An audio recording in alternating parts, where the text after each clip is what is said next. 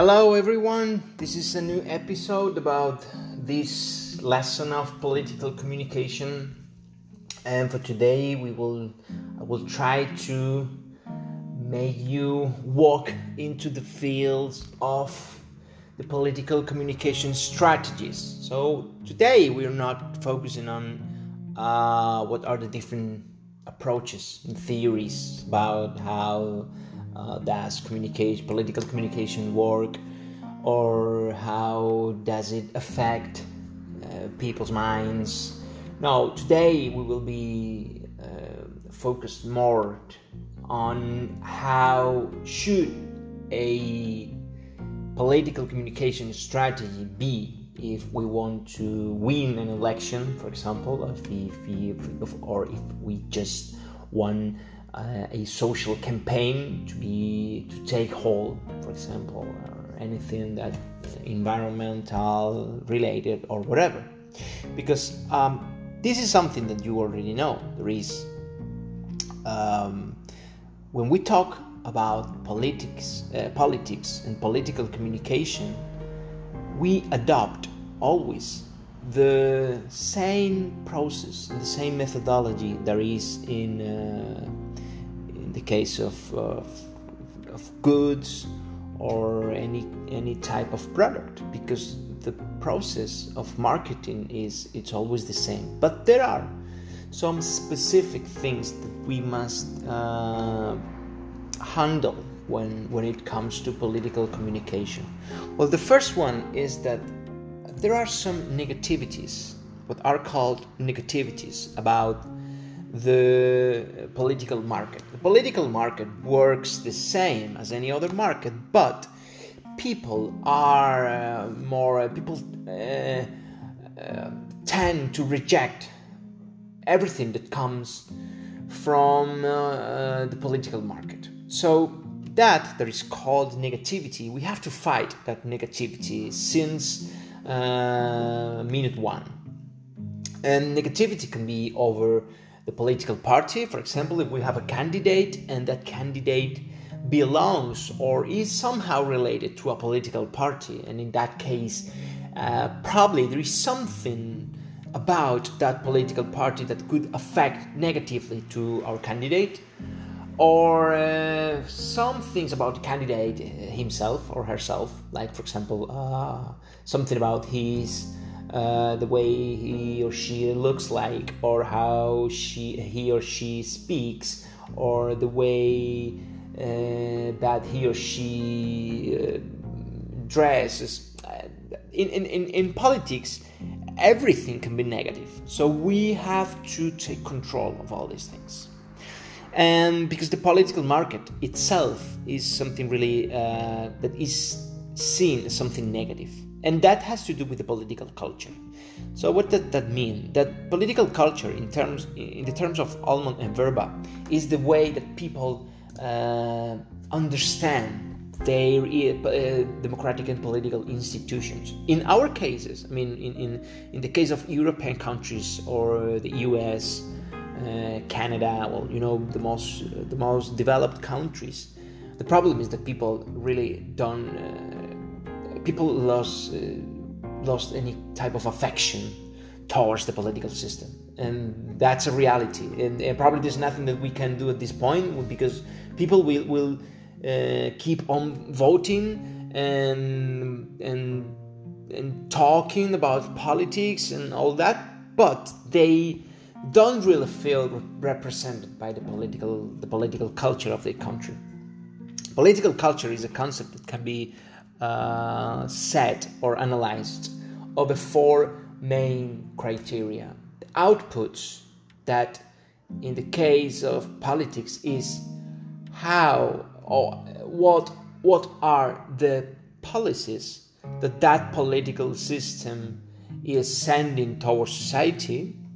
So, if people feel that those policies really match with their needs and desires, the level of affection probably will be will be higher.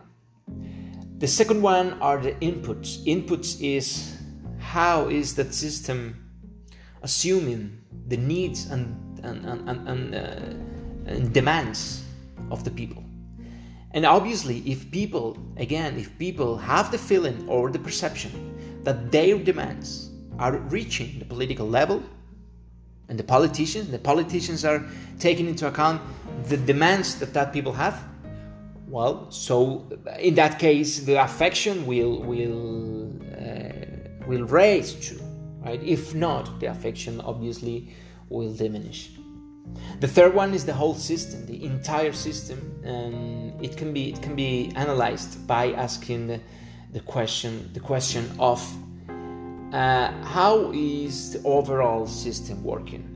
So when if pe- people have the perception that the system is not working, and this is something that people usually talk, you know, in, in bars and, and on the streets, when people say, you know, this democracy is not working anymore or is malfunctioning uh, that uh, represents a low level of uh, political esteem or political affection. And finally, the individual that has to do with how does the political system permit uh, the individual participation into the political system. So, um, starting off with uh, voting, and we assume, we understand that everyone can vote in our democratic system. Beyond voting, what more things, what more channels, what doors are open for people to participate into the political system? Right. So with these four uh, criteria, we can we can analyze a political system and a political culture. We can try to uh, decipher whether that political culture is uh, uh whether people are more affected to that political culture or not. And depending on that, we have to, um, you know, we have to modulate the way that we will uh, addressing the people. Well, um, that uh, those are like the previous things that we have to take into account when we are going to develop a political strategy.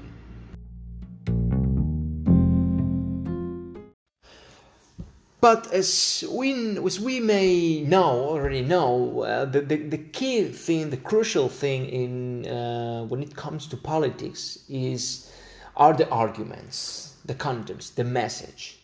We have to work on the message, but the message is not something that we build, we deliver, and we hand in uh, to the people, and, and, and, and it's over the message is something that has to do with the channel of distribution, that has to do with the type of argument that we are using, that has to do with the person who is delivering or who is sending that message to the people. What I mean is that everything has to be taken into account when it comes to political argumentation. The first thing that we have to beware of are uh, the voice, the voice and the use of language by the candidate. Uh, here, then again, I am not saying, I mean, I won't give you uh, um, like a list of things of musts when it comes to a political campaign, but I will give you a list of things that should be considered but there is, there is because there are no clear response about how should be the voice or how should be the rhythm of a political discourse. Well, it, there are not really a solution to this. If we think, for example, of people like um, uh, we can think of leaders like Theresa May in the UK, and she spoke uh, quite quickly. And even even even probably too fast sometimes.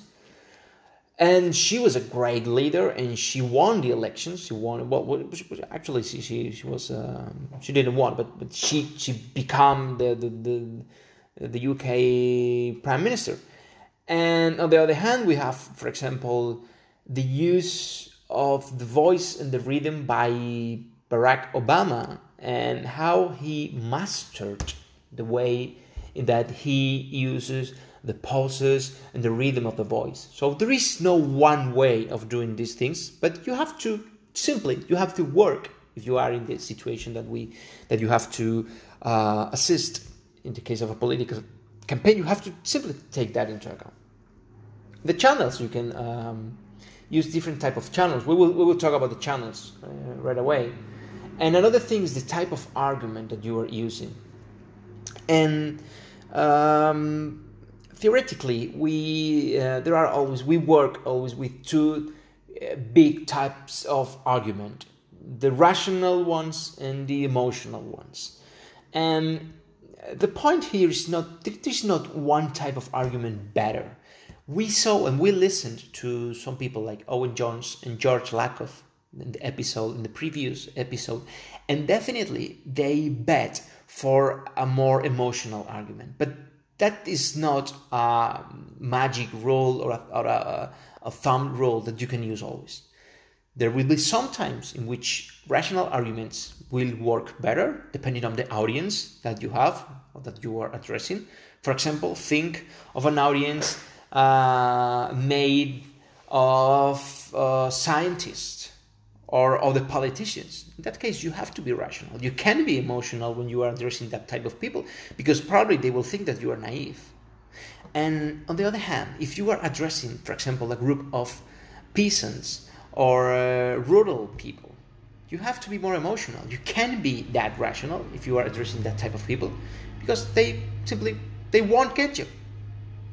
So again, the thing is to know that you have to take into account, you have to count with these elements when you are developing your political strategy, or in this case, your political argumentation strategy. And when it comes to that, there's another thing about the tense of the verbs, how to use the different tenses. For example, uh, the future could be uh, could could uh, people when listen uh, anyone talking with future tenses uh, people can have the sensation that that person is postponing duties and tasks or for example the imperative imperative can be can be really really a really good option if you want to to, to do a punchline like like a final line in a discourse if you want to end up high but imperative also means aggressivity and it can be misunderstood. So you have to be careful with the way that you use the tenses in a political discourse. When it comes to the channel, the way that you are, the actions or um, the mechanisms that you will use to distribute that uh, message to the people, uh, there are some classic actions that are usually always used in a political campaign. The first one is the meeting, and whenever there is a, a, a social or political campaign, we will see a meeting. Um, but I think, personally, I think that it has to do more with a sort of tradition inside the political marketing that with the real effectiveness that, that these measures have because the meeting has a lot of problems. The first one is that you are not getting really a lot of people. Uh, simply think how many people can you put inside a, um, a place to do a meeting, and how many people can you reach with a message in Twitter?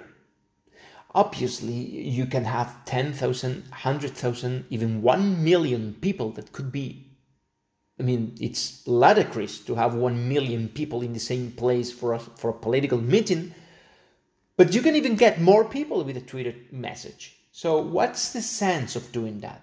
And even more, because there are there are some other problems associated with the meeting. The first one is that you are not seg- you are not segmenting the people, so you don't know exactly whether that people are really the kind of people that you want to reach with your message.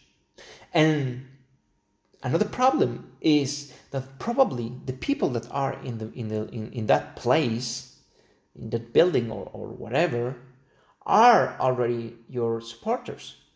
So what is the point of addressing your own supporters? You already have them.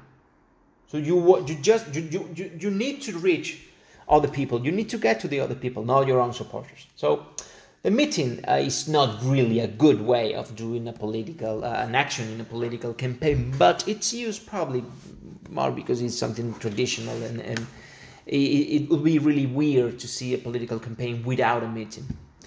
And then there are some of the classic ways of uh, doing um, political marketing, like, for example, phone campaigns and banners and that type of, of advertisement. But uh, nowadays, uh, it's uh, the most important place in which social and political campaigns uh, must work uh, is in in social media. Obviously, social media it's an, an open door of possibilities in which you can segmentate people. You can address exactly the type of people that you want, depending on their age, sex, preferences, uh, you know, any type of demographics and you can get feedback too so you can use it as a social survey somehow because you are getting information from the people you are sending to the people you are getting feedback from the people too so it's amazing the the, the high number of possibilities that political campaigns have nowadays with social media. Um, and well social media i personally again i think that social media uh, left out all any other type of political uh, action inside a, a campaign.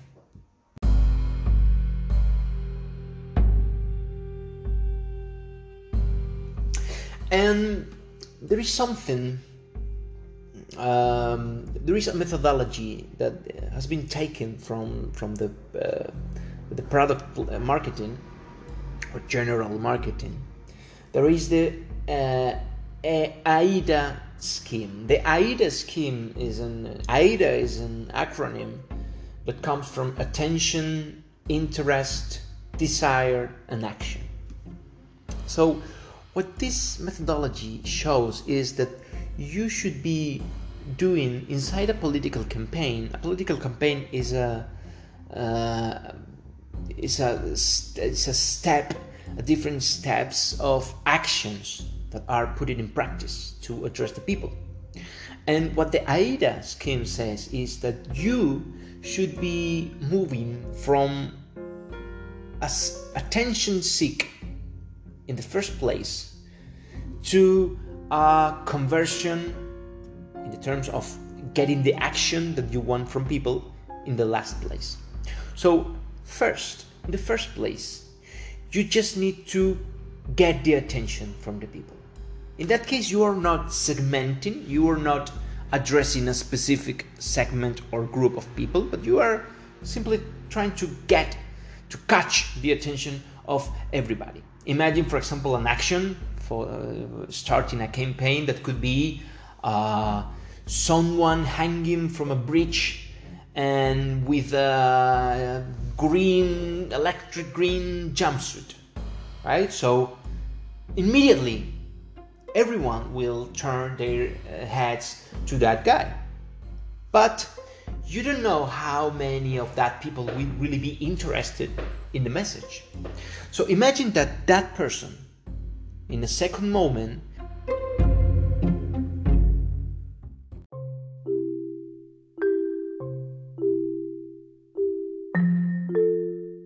imagine that, that he that guy uh, produces a poster or whatever with a with a strong message against uh, climate change. Well, so of all the, that people that got uh, that you got the attention from, only some of them will really be interested in the message. So you have already segmented, right? And the third step is or are the actions through what you want to turn interest into desire. So in that case, it's not that people are simply like unwittingly saying, "Oh, that's interesting. I just I will try to know more about that." But you are making that they want to do what you are telling them to do. Imagine that if you if you if the final action because every every campaign has a final action. It could be it could be for example vote or it could be uh, sign a petition or it could be send a message uh, to the president in social media whatever right? Whatever. Or, or, or join a demonstration whatever. So the third step is when you create the desire in people and the desire is when that people voluntarily they want to do the action that you wanted them to do. For example vote me or vote this candidate mr john doe whatever and you have to do some actions to turn that desire into action. So that's the way it goes, and this is why you have to you have to design your political campaign in a progressive way. And another thing that must be uh, we should be aware when we are working in political campaigns is the slogan. Well, now we will talk about the slogan.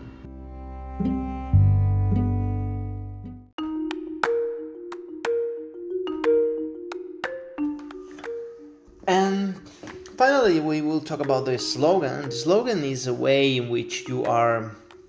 Usually, the slogan is something that will accompany you for the whole campaign, so it's something that you will be using for all the campaign. And you have to be you have to be careful with the with the slogan that you choose because uh, it has to be clear it has to be simple it has to be short it has to uh, dispose people to, people towards the action.